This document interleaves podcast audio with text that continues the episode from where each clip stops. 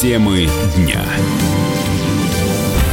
Вы слушаете радио «Комсомольская правда» в студии Игорь Измайлов. Медбрат-анестезист кардиологического отделения городской клинической больницы в Перми, которого ранее заподозрили в отключении пациентов от аппарата искусственной вентиляции легких, не получал каких-либо нареканий за время работы. Об этом сообщается на сайте больницы.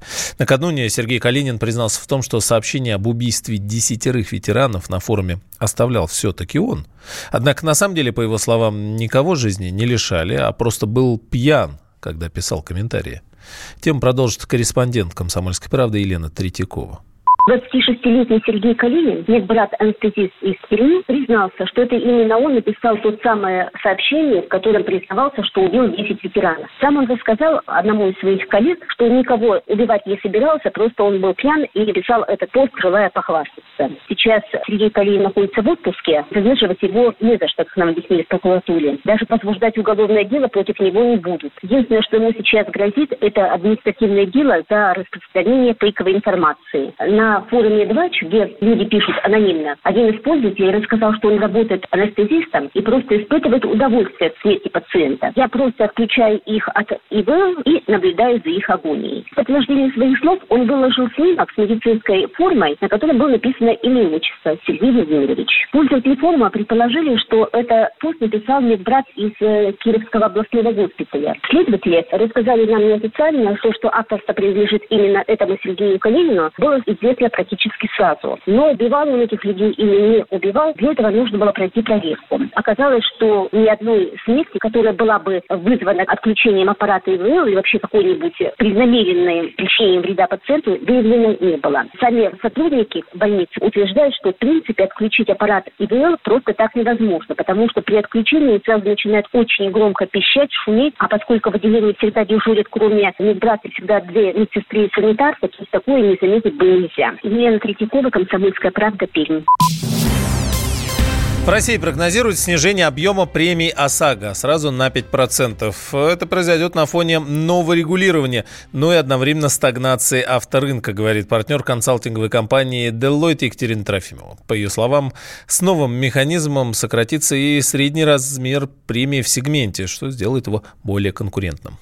На сокращение совокупных взносов в сегменте ОСАГО, по мнению компании Deloitte, влияют несколько факторов. Например, новые правила регулирования расчета премий, также сокращение рентабельности, уход с рынка малых и средних страховых компаний, стагнация на самом автомобильном рынке. Например, в 2019 году объем продаж на автомобильном рынке в массовом сегменте сократился на 3%. Мы видели, что в прошлом году вступило в силу новое указание Центрального банка по ОСАГО, но именно именно изменился, например, тарифный коридор по базовым тарифам. Минимальный тариф стал на 20% меньше, максимальный выше на 20%. Также расширились возможности накопления скидок. Теперь у страховщиков будет больше категорий клиентов в связи, с, например, с изменением расчета тарифа по безаварийному вождению или надбавкам за аварии. Теперь они будут рассчитываться каждый год, а не один раз на весь контракт. Также изменились коэффициенты возраста и стажа водителя. Все это в целом влияет на совокупность крупные взносы в сегменте ОСАГО, которые сокращаются.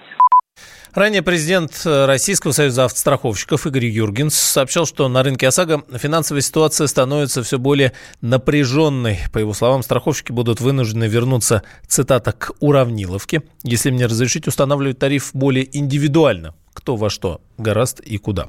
При этом, как считает директор Национального общественного центра безопасности движения Сергей Канаев, в любом случае рынок будет идти по пути либерализации тарифов все слова страховщиков, я считаю, это просто нагнетание обстановки для лоббирования своих интересов. Страховщики не всегда отвечают взаимностью к автовладельцам, то есть они собирают тарифы, которые автовладельцев обязало платить государство и покупать полисы, но при этом количество жалоб в различных регионах, не могу сказать, что одинаково, точно так же, как и оно разнится от конкретной страховой компании, но тем не менее жалобы есть, и основные жалобы сейчас, конечно, это о том, что страховщики выплачивают меньше, чем человек тратит на восстановление автомобиля. Прежде чем будет либерализоваться тариф, нужно сначала ввести четкий регламент для того, чтобы страховщики действовали максимально прогнозируемо, чтобы у них не было никаких отклонений. В обязательном порядке после этого нужно ввести ответственность страховой компании за те или иные нарушения в этом же регламенте. Я думаю, только после этого стоит приступать к либерализации тарифов.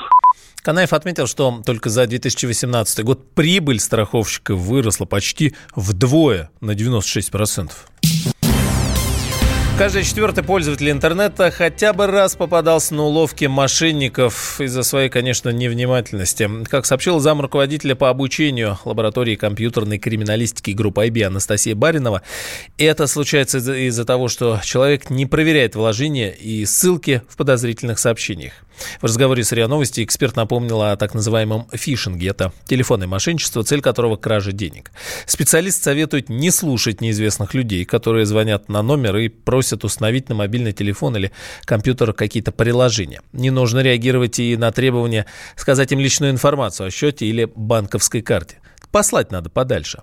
Руководитель аналитического центра «Закурион» Владимир Ульянов отметил, что самая большая опасность в сети сейчас – это утечка данных касается мошенничества, нужно понимать, что на те уловки, которые сейчас вот достаточно распространены, попадаются не только вот люди, что называется, чайники, но действительно достаточно подготовленные люди, которые осведомлены в вопросах информационной безопасности. И даже известны случаи, когда специалисты по информационной безопасности, что называется, разводят и выведывают не ту информацию, которая не нужна злоумышленникам для того, чтобы своровать какие-то данные. И проблема здесь заключается в той изначальной информации, которую злоумышленники собирают о своей потенциальной жертве. В этом случае, наверное, самая большая угроза это даже не какие-то хакеры там программы-шпионы, которые, безусловно, могут находиться там на телефонах или где-то действовать, но сотрудники компании, которые собирают и обрабатывают эту информацию. Это касается и коммерческих организаций, такие как банки или розничные магазины, и госструктур, где есть огромные базы данных о людях, и там собирается очень много полезной информации. И когда злоумышленники вот эту информацию получают изначально, они уже располагают достаточно подробные сведения о своей потенциальной жертве. И в этом случае вот их звонки или там какие-то письма, они бывают, что достигают успеха, вне зависимости от того, подкован или не подкован человек.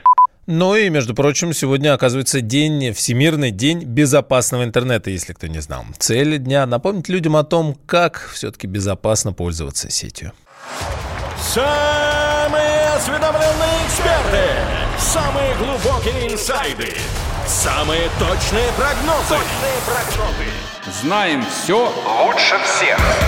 Ведущие. Неудержимый Мардан и прекрасная Надана Фридрихсон. Первая радиогостинная «Вечерний диван» на радио «Комсомольская правда». Два часа горячего эфира ежедневно по будням в 6 вечера по Москве.